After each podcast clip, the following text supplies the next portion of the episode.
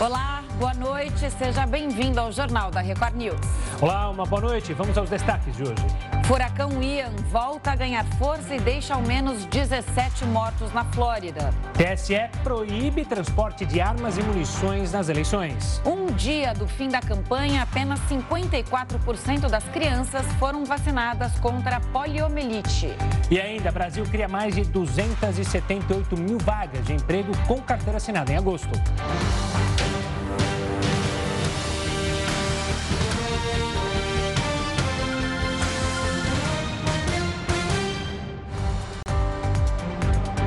O presidente do Tribunal Superior Eleitoral, Alexandre de Moraes, reafirmou nesta quinta-feira que as urnas eletrônicas são seguras. Quem tem mais detalhes da declaração é o repórter Matheus Scavazini. Oi, Matheus, boa noite para você. Boa noite, Camila, Gustavo, boa noite a todos. Durante um encontro com observadores internacionais, Moraes voltou a afirmar que as eleições desse domingo serão confiáveis. A declaração acontece um dia após o PL, partido de Bolsonaro, contratar uma auditoria independente que questiona o sistema eletrônico. A votação vai ser acompanhada por entidades da América Latina e alguns países da Europa, como Portugal, França e Espanha. O presidente do Senado, Rodrigo Pacheco, também participou desse evento e disse que confia em todo o processo eleitoral e completou dizendo que o sistema é motivo de orgulho e também exemplo para o mundo. O corregedor-geral eleitoral, ministro Benedito Gonçalves, também pediu ao PL que esclareça se foram usados recursos públicos para a contratação dessa auditoria independente que questiona a segurança do processo eleitoral. A providência foi tomada após o ministro e presidente do TSE, ministro Alexandre de Moraes, pedir a apuração do caso e incluir o documento do PL no inquérito das fake news. O PL afirmou que não vai comentar a decisão do ministro Alexandre de Moraes. Camila, Gustavo. Obrigado, Matheus, pelas informações. Olha, autoridades da Flórida seguem as buscas por desaparecidos após a passagem do furacão Ian. Quem tem mais informações direto de Orlando é a repórter Juliana Rios. Boa noite, Juliana. Boa noite, Camila e Gustavo. Pois é, o furacão Ian deixou um rastro enorme de destruição em grande parte do estado da Flórida. Além dos ventos que chegaram a 240 quilômetros por hora, as chuvas causaram muitos pontos de alagamento, como vocês podem ver aqui. Que eu estou na frente de uma escola que serve também como abrigo para mostrar para vocês uma fraçãozinha de toda essa água que caiu durante a passagem do furacão. Milhões de pessoas ainda estão sem energia elétrica e as autoridades já estão começando a contar o número de fatalidades. A previsão é de que sexta-feira aqui em Orlando saia o sol, porém a costa nordeste da Flórida ainda está sentindo os efeitos da tempestade. O furacão já não está mais aqui em solo, ele está no Oceano Atlântico e agora o trajeto dele é seguir para esquerda, onde ele vai tocar solo ali entre os estados da Carolina do Sul e Carolina do Norte. Aqui de Orlando, na Flórida, Juliana Rios, para a Record News. Dá até para ouvir o vento ainda, né? E mesmo após o furacão Ian perder força, apesar que a expectativa é que ele ganhe é, força novamente, muitos moradores da Flórida ainda estão longe de casa. A gente conversa agora com a brasileira Jocely Jaques, que mora na cidade de Tampa. Jocely, boa noite, obrigada por conversar com a gente. Eu sei que você teve que deixar a sua cidade em busca de abrigo. Qual é a sua situação e a situação é, da sua cidade, Tampa?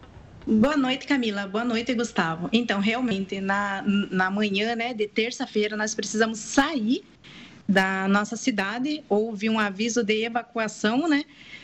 Pela situação que se encontrava. Era possivelmente nós teríamos é, muitos alagamentos, é, cortes de energia, ia ser muito, muito difícil mesmo para a gente manter ficar na cidade.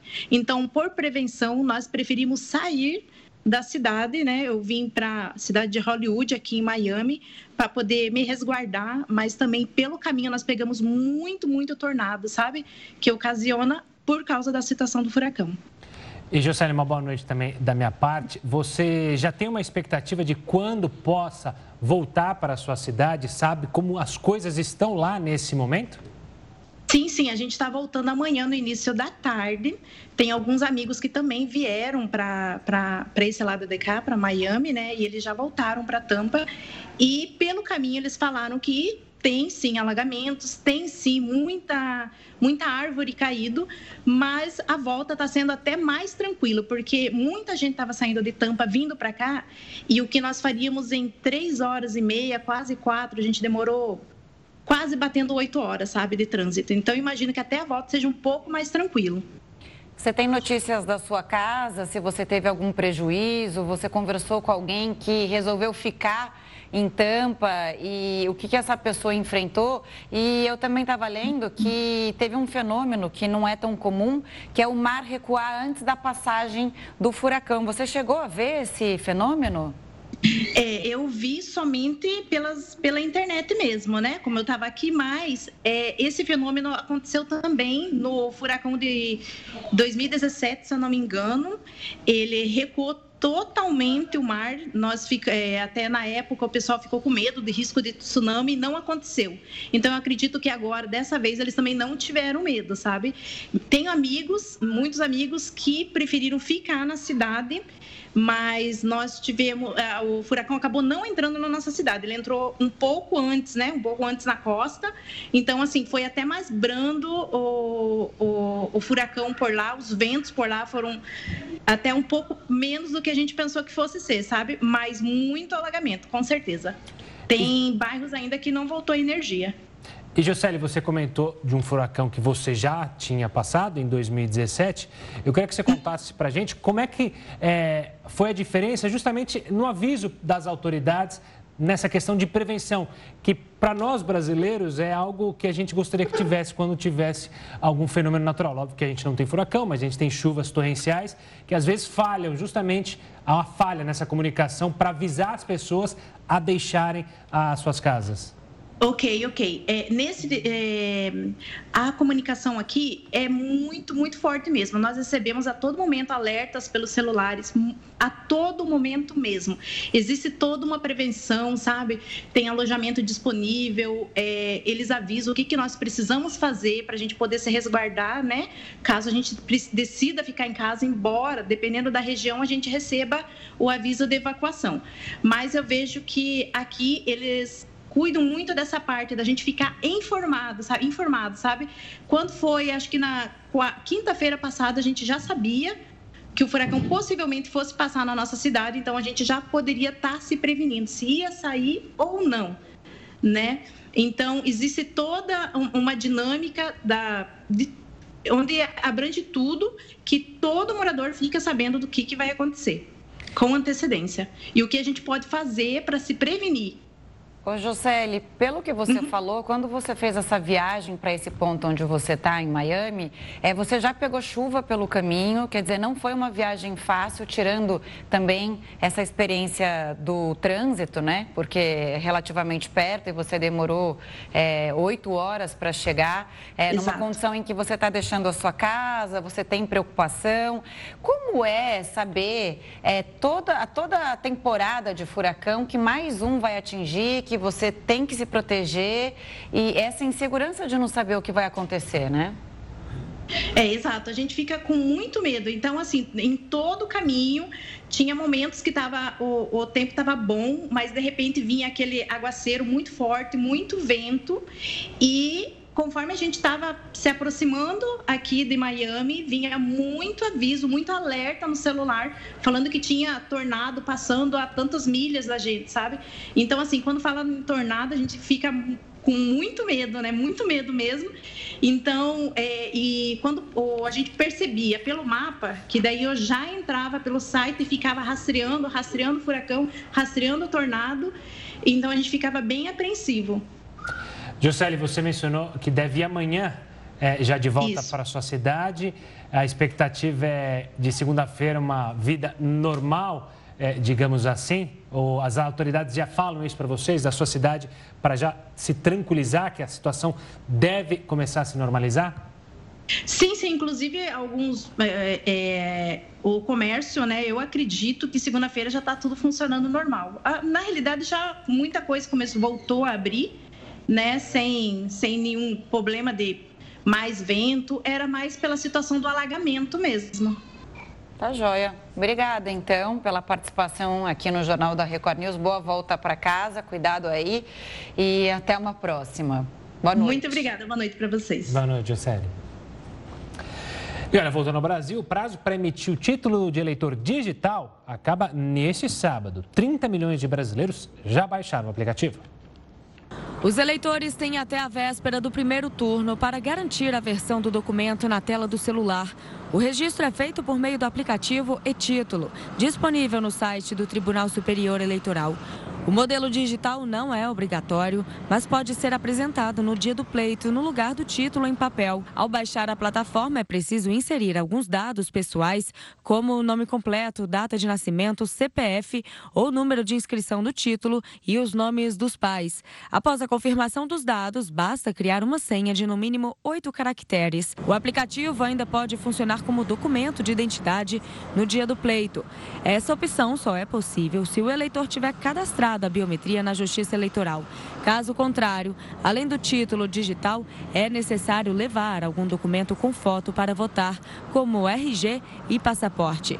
E essa não é a única ferramenta da plataforma. Por meio do e-título, também dá para conferir a situação eleitoral e o local de votação e ainda registrar a justificativa de ausência. Todos esses recursos ficam suspensos no domingo e voltam a ficar disponíveis no dia 3 de outubro.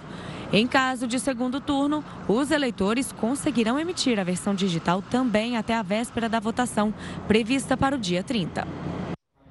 A candidatura do ex-governador José Roberto Arruda foi considerada inelegível pelo Tribunal Superior Eleitoral. Ministros decidiram por unanimidade barrar a candidatura dele à Câmara dos Deputados.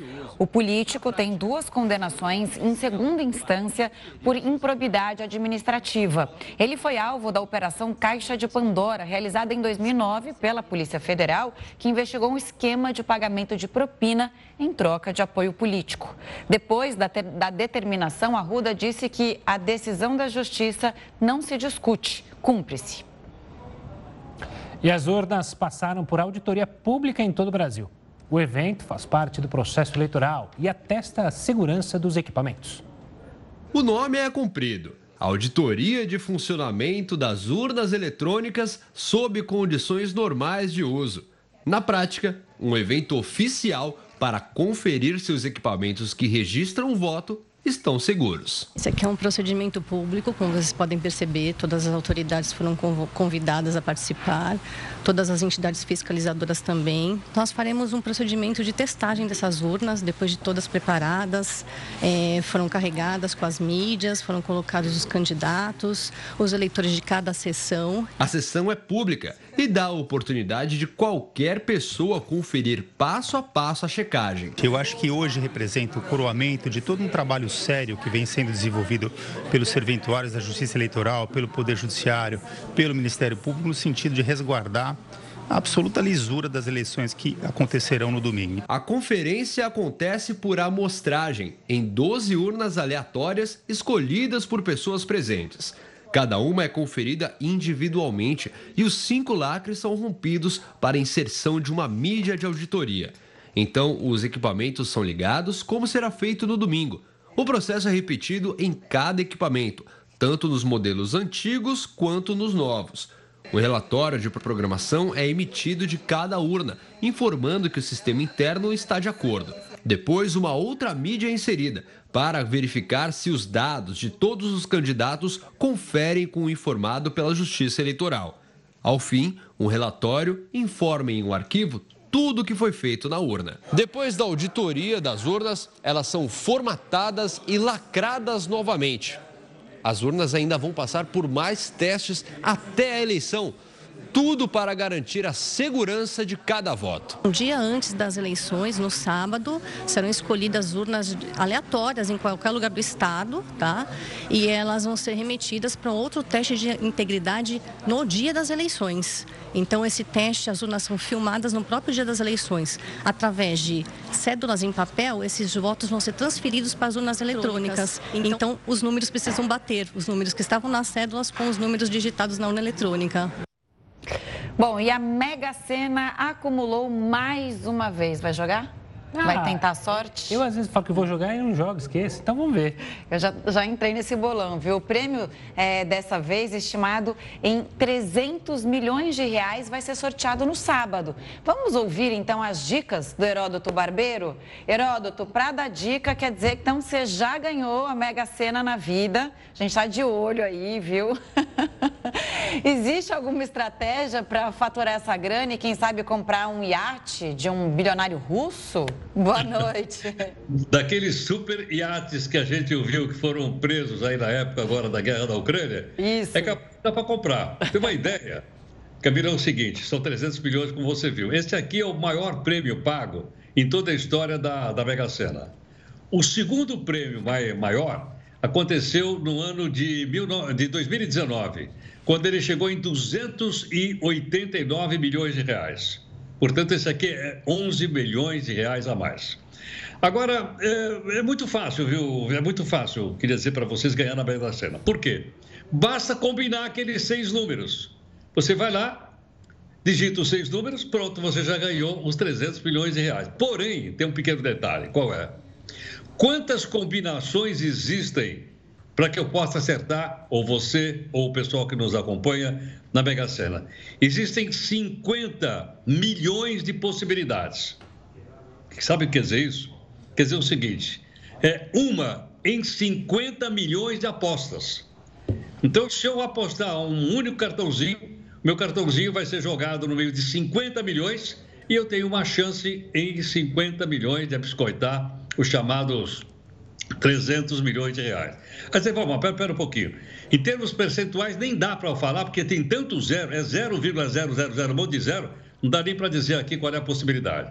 Mas você veja que a possibilidade é remota. Bom, tudo bem, fazer o seguinte, eu então não, não, não quero ganhar a cena, eu quero ganhar a quina. Bom, a quina é mais fácil. Por quê? Porque a sua aposta é uma em 154.500. Olha, melhorou bem, hein? Uma em 154 mil. Você bota 154 mil papelzinho, bota o seu papelzinho lá dentro e você tem que tirar aquele papelzinho. Agora, se você quiser deixar para um prêmio ainda menor, que é no caso, por exemplo, a quadra, aí a coisa é mais fácil. A quadra é uma possibilidade em 2.332. Portanto, a gente percebe o seguinte, que no caso aqui, a chance é muito pequena. Mas você falou em bolão agora há pouco. E eu vi até que o Gustavo falou, opa, acho que eu vou entrar nesse bolão aí. Muito bem. Vamos supor que vocês dois fizessem um bolão para todas as pessoas que estão nos acompanhando. Que nesse bolão que vocês fazem, deu para fazer 500 mil apostas. Olha que é um super bolão, hein? Pô. Sabe qual é a chance de ganhar? 1%. Se fizer um bolão Vamos desistir então já. É, os cálculos da própria Caixa Econômica Federal. É difícil. E no cálculo, inclusive, inclusive que é, foi projetado pela BBC, é 1% só. Isso no bolão de 500 mil apostas. Olha a dificuldade que é para ganhar essa coisa. E aí, mais interessante é o seguinte: aí, aí, aí a gente então lança a mão, já diante dessa situação, de umas dicas. Por exemplo, Vamos jogar naqueles que mais saíram. Vocês querem anotar aí ou não? Vai, fala que eu já estou com a caneta na mão. Fazer uma aposta amanhã, dá tempo é o ainda. 04 e o 05. Tá. Segunda investigação feita pela BBC. Agora, os que menos saíram, vou dizer também, porque pode dar azarão, né? Pode, é verdade. Menos saíram. É o número 25 e o número 60. Sabe qual é a possibilidade de melhorar a chance de acertar? Quase zero. Por quê? Porque é absolutamente aleatório. É como se você pegasse uma moedinha, jogasse cara coroa. Aí caiu 10 vezes coroa. Aí você vai dizer, opa, a próxima vez vai cair cara. Não. A próxima vez tem 50% de chance de cair cara e 50% de coroa. Não melhora. Então não tem jeito, a não ser a gente lançar mão de forças é, extraterrestres. E como elas não existem à disposição, não estão à venda, então eu acho que não vai dar para ganhar, não. Talvez seria mais fácil quando a gente interpretava, naquela época que era permitido o jogo de bicho, hoje não é permitido mais. Mas na época que era permitido o jogo de bicho, as pessoas votavam, ou, ou compravam, apostavam no bicho que sonhava à noite. Sonhei com a tartaruga, tartaruga não faz parte. Sonhei lá o cachorro. Aí o cara ia lá e, votava, e apostava no cachorro. Bom, se ganha, não sei. Um caso muito famoso é do indivíduo que ganhava muito e ele apostou no gato. Tudo que ele ganhou, ele apostou no gato. O gato estava andando em cima do telhado e o gato caiu do telhado. Ele foi correndo no dia seguinte lá e apostou no gato. Perdeu. Escuta, por que, que perdeu? Porque eles disseram, gato que cai de telhado só pode ser burro. Deu burro e não deu gato na, na, no jogo. Mas quando a gente fala de Mega Sena, sabe o que, que você falou da quina? É legal ganhar na quina, mas deve dar uma raiva. Mas deve dar uma raiva. Imagina se acerta cinco números. Você é sortudo, se você acerta, mas nem tanto, né? Se você faltasse é. mais um, você ganhava um baita de um prêmio. Com a quina você ganha um prêmio, legal, óbvio. Mas deve dar uma raiva se olhar e ver, faltou um, um número, um bendito número. Pois é, mas você viu a diferença entre um e outro? Para acertar os seis, são 50 milhões de possibilidades. Para acertar os quatro, são 29 mil.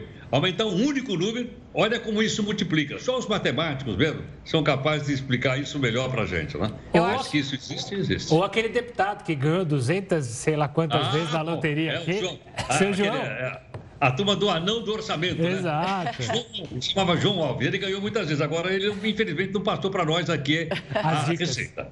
Agora, Mega Sena, o lance é ficar imaginando o que você faria com esse dinheiro, se você fosse o jogador, o ganhador, né? E aí todo mundo fica, não, não, você não, se não vir amanhã é porque é, eu não tô mais, eu virei milionário. Agora, o que está acontecendo com esse acúmulo de prêmios é que tá todo mundo ali apostando, só tá perdendo dinheiro. Ganhar, por enquanto, nada, né?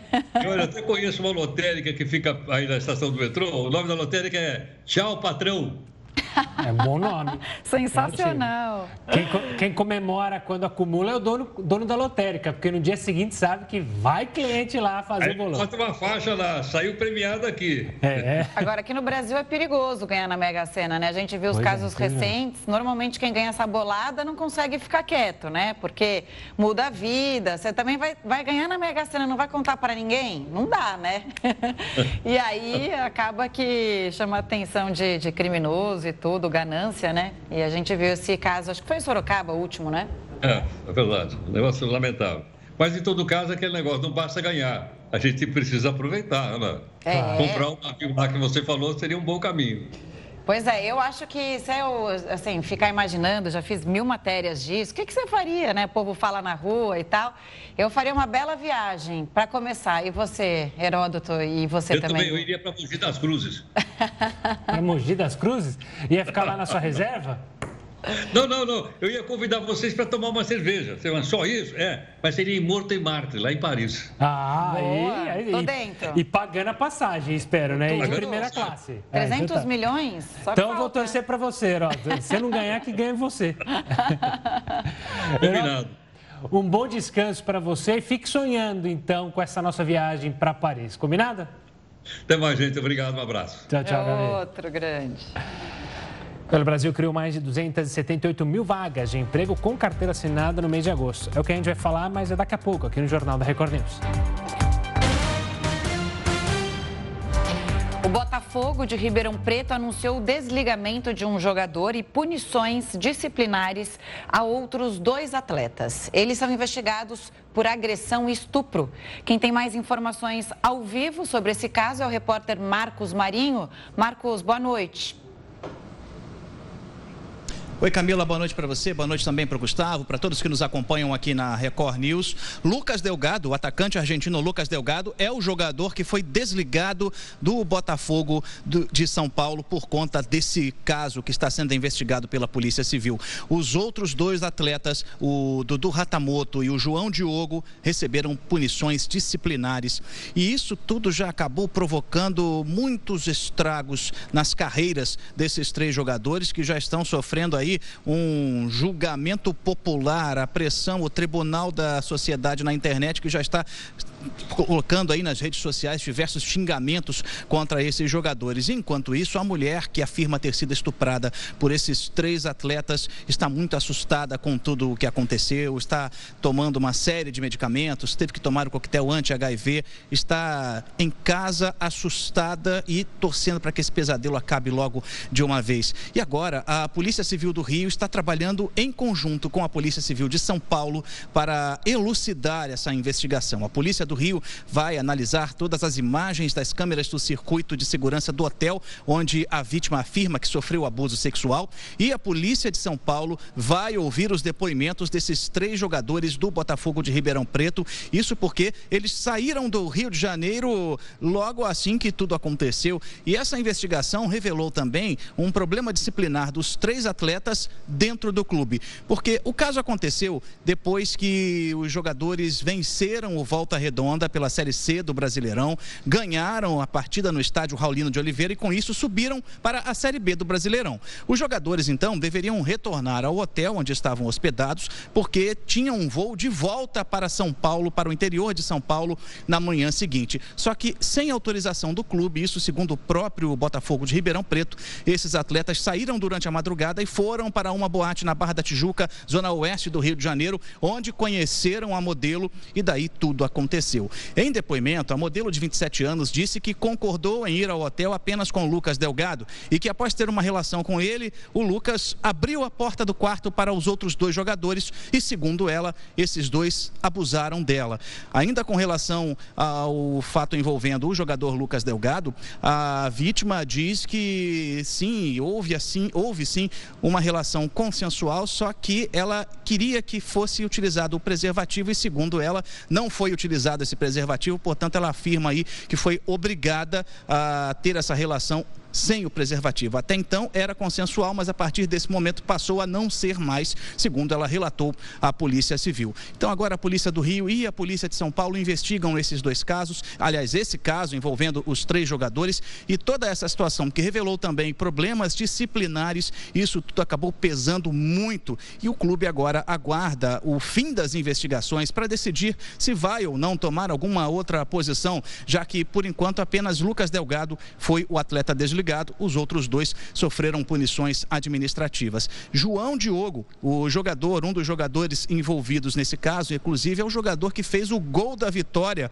que depois resultou nessa comemoração na boate e que acabou resultando nesse crime que foi denunciado pela vítima. Agora tem outro detalhe: no início desse ano, o João Diogo já se envolveu em outra polêmica. No início do ano, ele jogava no futebol de Minas Gerais, ele era, ele era atleta do Caldense e a Caldense Fluminense demitiu o João Diogo no início do ano, também alegando problemas disciplinares. Agora, o que tudo indica, isso voltou a se repetir, ele voltou a ter um problema disciplinar e agora esse caso ainda está sendo apurado porque o clube ainda não decidiu se vai ou não tomar alguma outra decisão. Vamos aguardar agora os depoimentos desses jogadores na Polícia de São Paulo, Camila e Gustavo. Tá certo, Marcos. Obrigado pelas informações. Um forte abraço, uma ótima noite. E olha, assunto agora é economia, porque o Brasil abriu mais de 270, 278 mil vagas de trabalho com carteira assinada em agosto. Os números fazem parte de um levantamento do CAGED, que é o Cadastro Nacional de Empregados e Desempregados do Ministério do Trabalho e Previdência. De acordo com os dados, foram criadas 278.639 vagas de trabalho com carteira assinada no mês de agosto, o resultado corresponde ao oitavo mês seguido com mais contratações do que demissões no mercado formal de trabalho. O CAGED aponta ainda para um saldo positivo de contratações em todos os cinco setores econômicos analisados, com destaque para o ramo de serviços, que foi responsável pela abertura de mais de 141 mil postos formais. Os números também mostram uma retomada da força do mercado formal, com maior saldo positivo de contratações desde fevereiro deste ano.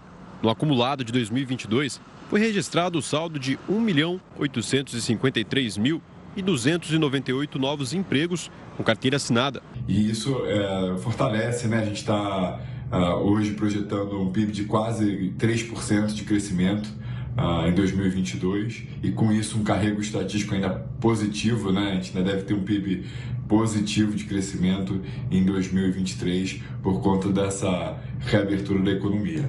Os dados do CAGED estão em sintonia com outra importante estatística. Segundo dados do Instituto Brasileiro de Geografia e Estatística, o IBGE, o desemprego está no menor nível desde 2015, com 9,1%, mas ainda atinge cerca de 9,9 milhões de pessoas. Ao menos 26 cirurgias precisaram ser adiadas no Hospital das Clínicas da Universidade Federal de Minas Gerais por causa da greve de servidores. A paralisação já dura uma semana. A repórter Regiane Moreira está lá em Belo Horizonte, tem as informações para a gente. Boa noite, Regiane. Olá, boa noite para vocês, Camila, Gustavo, para todos que nos acompanham. Os profissionais estão em greve desde o dia 21 de setembro. E essa manifestação hoje foi com o objetivo de chamar a atenção da empresa para a necessidade do reajuste dos salários. Eles cobram um reajuste de acordo com a inflação, já que os salários deles estão com um déficit na folha.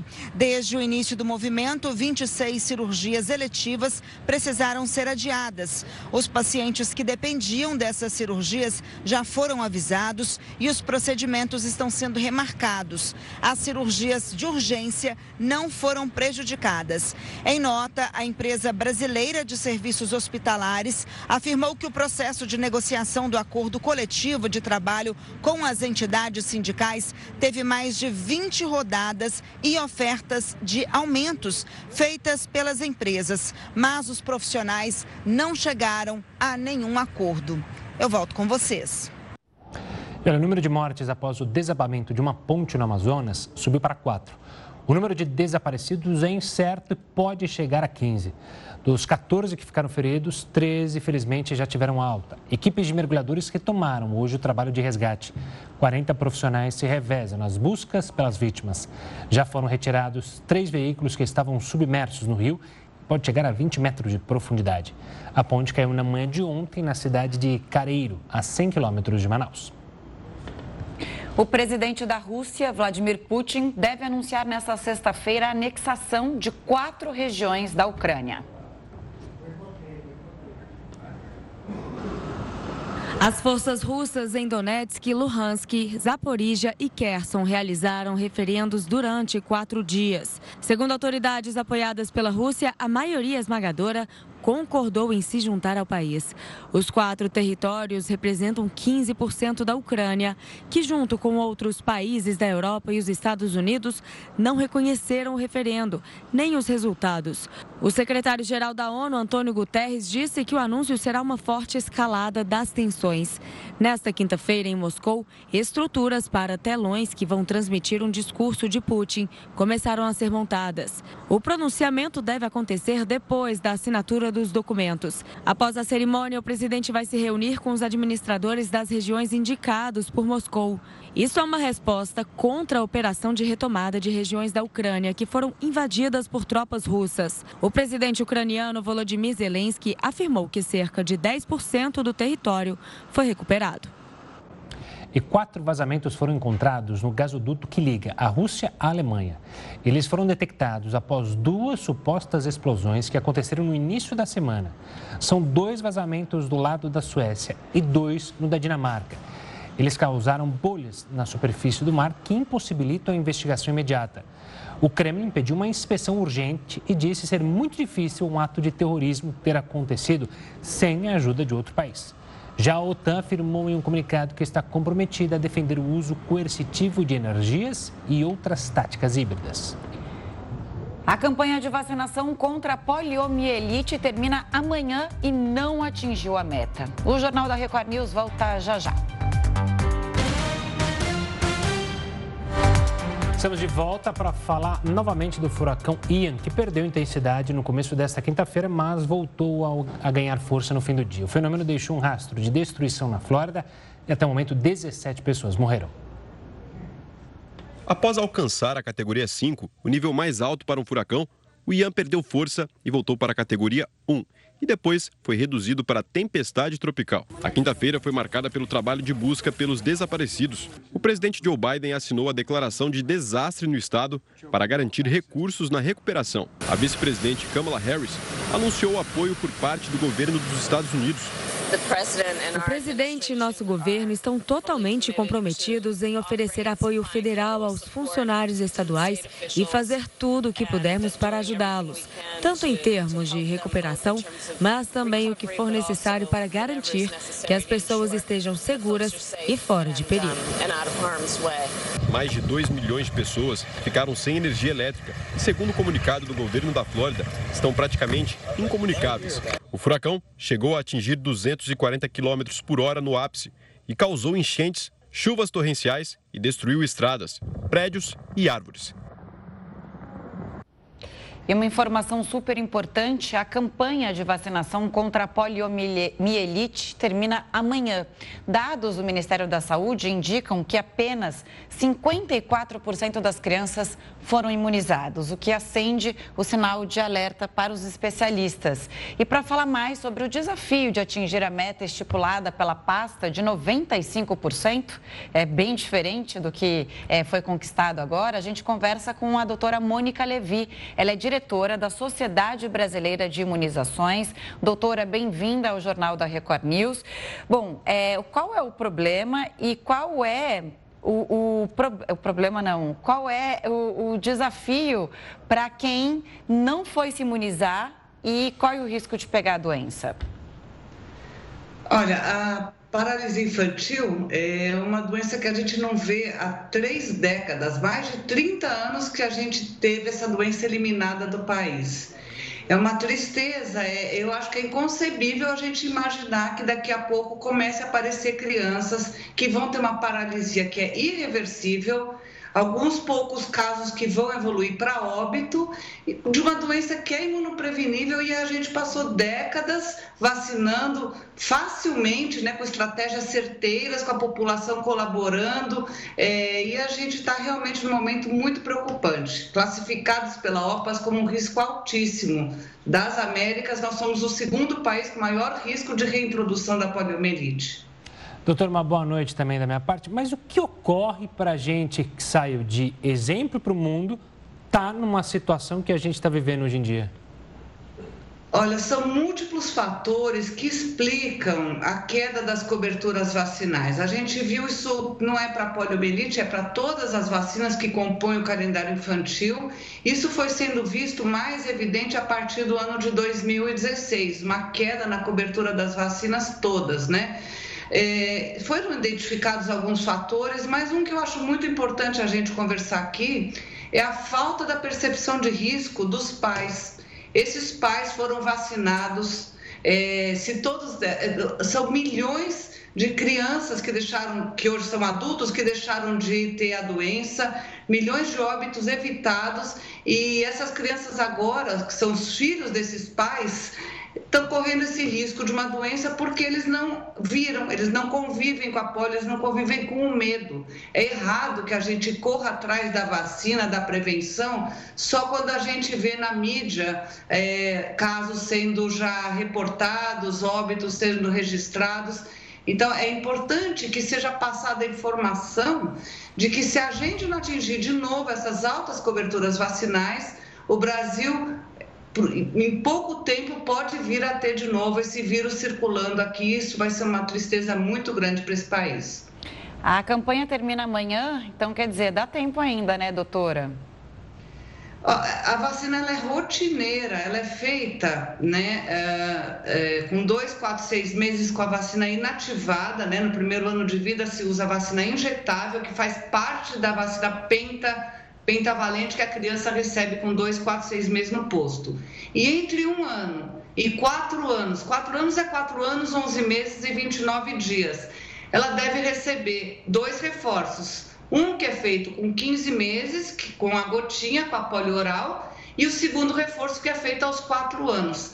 Então, se a criança não recebeu agora na campanha, é só ir no posto né? É o que a gente faz é uma intensificação na campanha para você atualizar isso e a gente não curto espaço de tempo, atingir uma meta, o que não foi conseguido. A gente tem, infelizmente, alguns municípios que têm pouco mais de 30% de cobertura, quando a gente precisa, para estar tá seguro, de 95% de cobertura com essa vacina e a gente precisa do que a gente chama de homogeneidade. Não pode ter nichos, cidades, municípios onde tenha um, uma grande quantidade de não vacinados, porque o vírus chega lá, vai chegar onde tiver não vacinados. Doutor, eu quero trazer para a nossa conversa também outra doença, a meningite, que causou um surto aqui em São Paulo. As autoridades já tratam como um surto.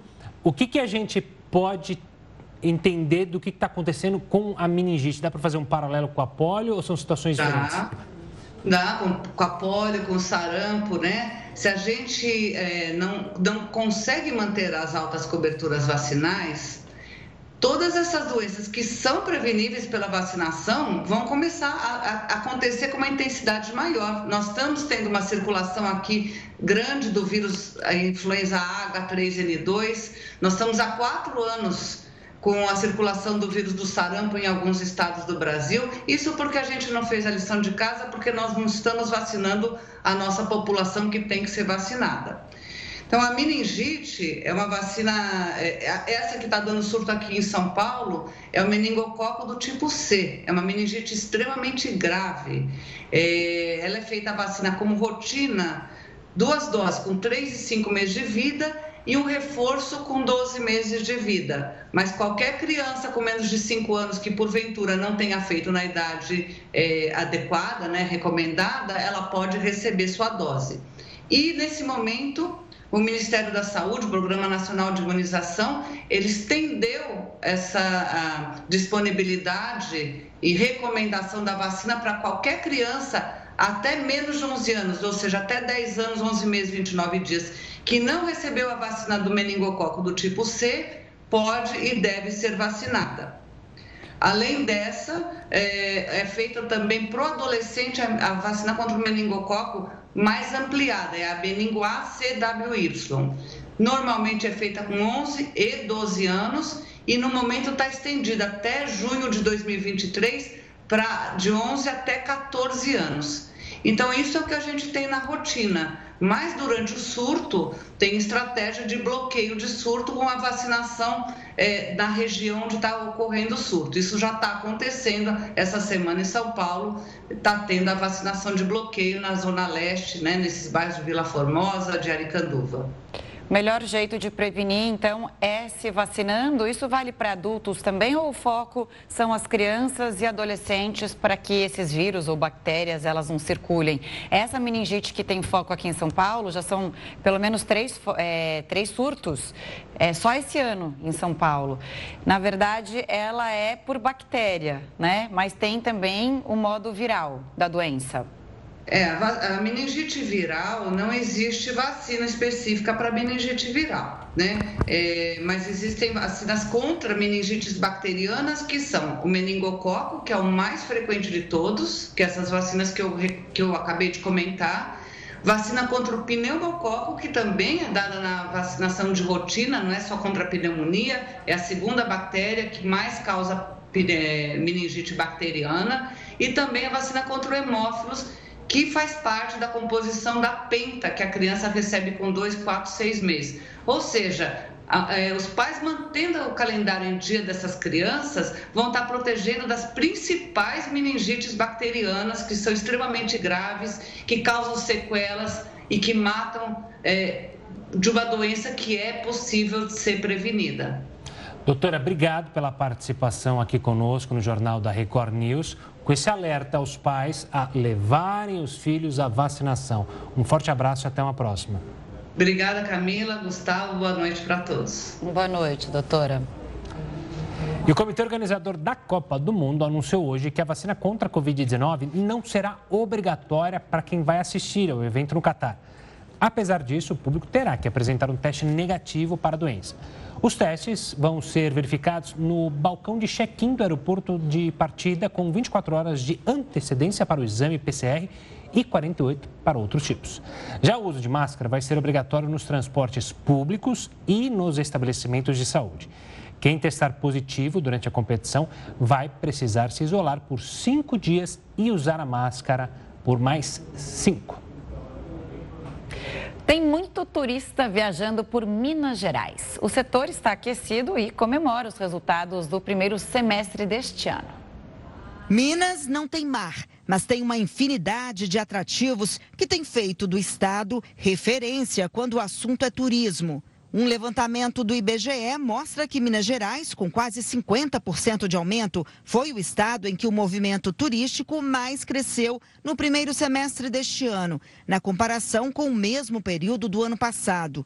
O estado ficou na frente do Rio Grande do Sul, de São Paulo, Bahia e Rio de Janeiro. Entre os indicadores avaliados estão os transportes aéreo e terrestre, os hotéis, restaurantes e a locação de veículos. A diretora da Fé Comércio em Minas explica quais critérios são avaliados pelos turistas antes de fazer as malas. O turista quer tranquilidade, quer, quer estar mais é, junto à natureza. E então são, são vários indicadores que levam o turista hoje para a cidade. Nossas terras trazem as belezas naturais, como as montanhas, cachoeiras, rios e grutas. A culinária é conhecida internacionalmente e a nossa cultura é muito rica. Temos por aqui um bocado de coisa boa, uai. Os shows e eventos interferem diretamente na movimentação dos hotéis. O último fim de semana aqui na capital foi de muitas atrações musicais e a ocupação nos hotéis chegou a 100%. Este aqui que fez a ampliação no restaurante após a pandemia estava com todas as mesas ocupadas. No estado de Minas Gerais, nós estamos, né, hoje com ocupação em torno aí de 80, 85%, se você pensar durante o mês. Então, realmente já voltou com números melhores que antes da pandemia. A expectativa agora é para a retomada ao turismo de negócios, que já é tradicional em Belo Horizonte, mas ainda não voltou ao patamar de 2019. E os aluguéis residenciais com vencimento no mês de outubro ficaram 8,25% mais caros. O valor é correspondente à variação do IGPM, Índice Geral de Preços do Mercado. O patamar do reajuste é fruto da segunda deflação consecutiva do índice, que recuou 0,95% em setembro. Isso segundo a Fundação Getúlio Vargas. A queda anterior foi de 0,7%. Apesar disso, o índice acumula alta de 8,2% em 12 meses.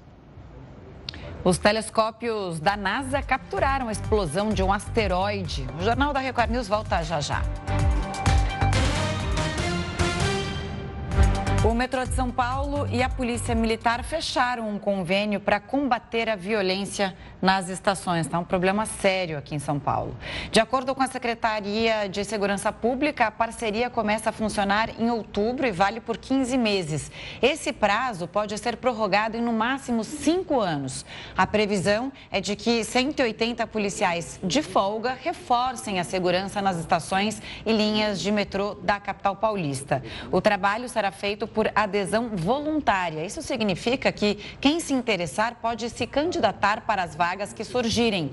Dependendo da quantidade de PMs, o custo do convênio pode chegar a 1 milhão e 400 mil reais por mês. A Polícia de Santa Catarina investiga um montante de dinheiro que pode ter sido desviado por um projeto social. A causa é nobre, um projeto criado por duas amigas e divulgado pela internet. Com o dinheiro de doações, o grupo chamado Alimentando Necessidades poderia comprar comida e preparar marmitas para distribuir aos moradores de rua de Santa Catarina. Com a ideia de acabar com a fome num estado onde mais de 5 mil pessoas moram nas ruas, a campanha mobilizou as redes sociais. Só que virou alvo de investigação. Isso porque os seguidores denunciaram que as marmitas não chegavam para quem precisa. E a polícia entrou no caso. Através de indícios coletados, verificou-se a possível fraude dessa ONG na arrecadação desses recursos.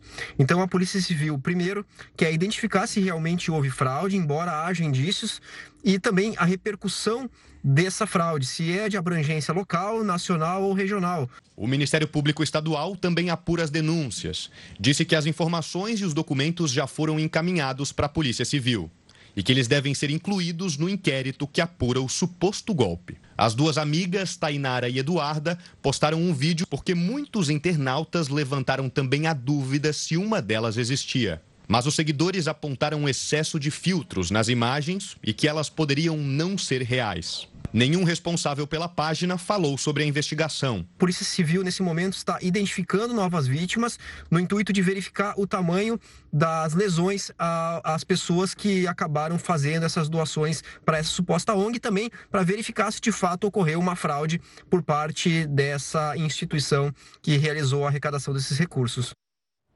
Uma famosa praça de Veneza, na Itália, ficou inundada por causa da subida da maré. O fenômeno, comum nesta época do ano, é causada, causado por uma combinação de fatores climáticos.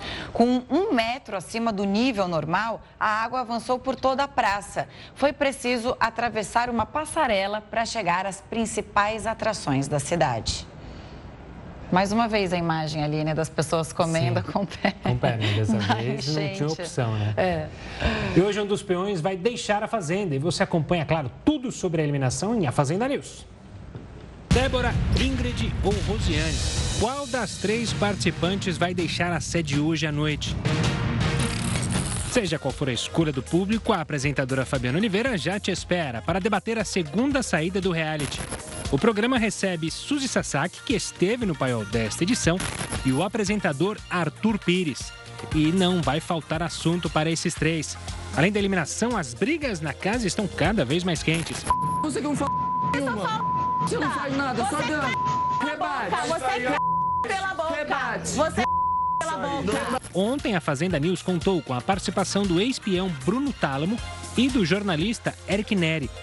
E claro, eles deram palpites para a roça dessa semana. Eu tenho certeza que pode descartar a Débora. Fica entre Ingrid e Rose. Eu acho que particularmente chegou o fim da Ingrid, né? Então se prepare, a Fazenda News começa logo depois de A Fazenda. É jogo que muda a gente que sofre e há quem se divirta também, sim, viu?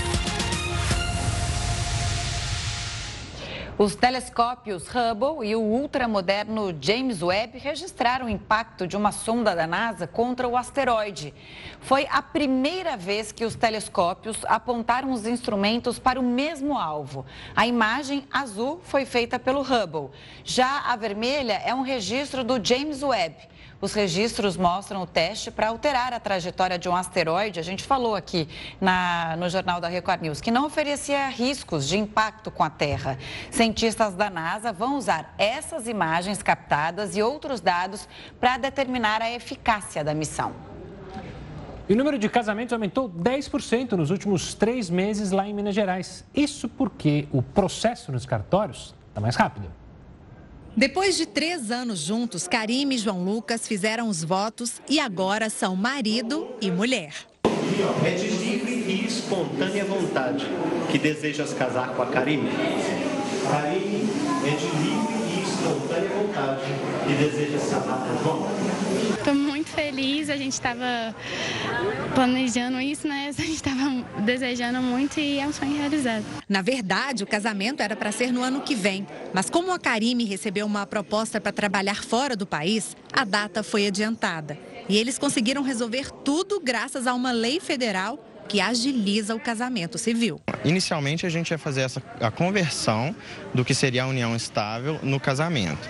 Mas aí, como houve essa mudança, foi muito positivo para a gente, porque a gente conseguiu realmente fazer o casamento no civil da maneira convencional e atender as datas que a gente precisava. Essa lei trouxe importantes alterações no prazo para o casamento civil. O casal deu entrada hoje com a habilitação, o oficial já publica eletronicamente o edital. Daqui a dois dias, esse casal já pode casar. No mês de julho deste ano, quando a lei entrou em vigor, foram registrados quase 9 mil casamentos aqui em Minas Gerais, 10,5% a mais do que o mês anterior. A movimentação na porta deste cartório na capital mostra bem esse aumento.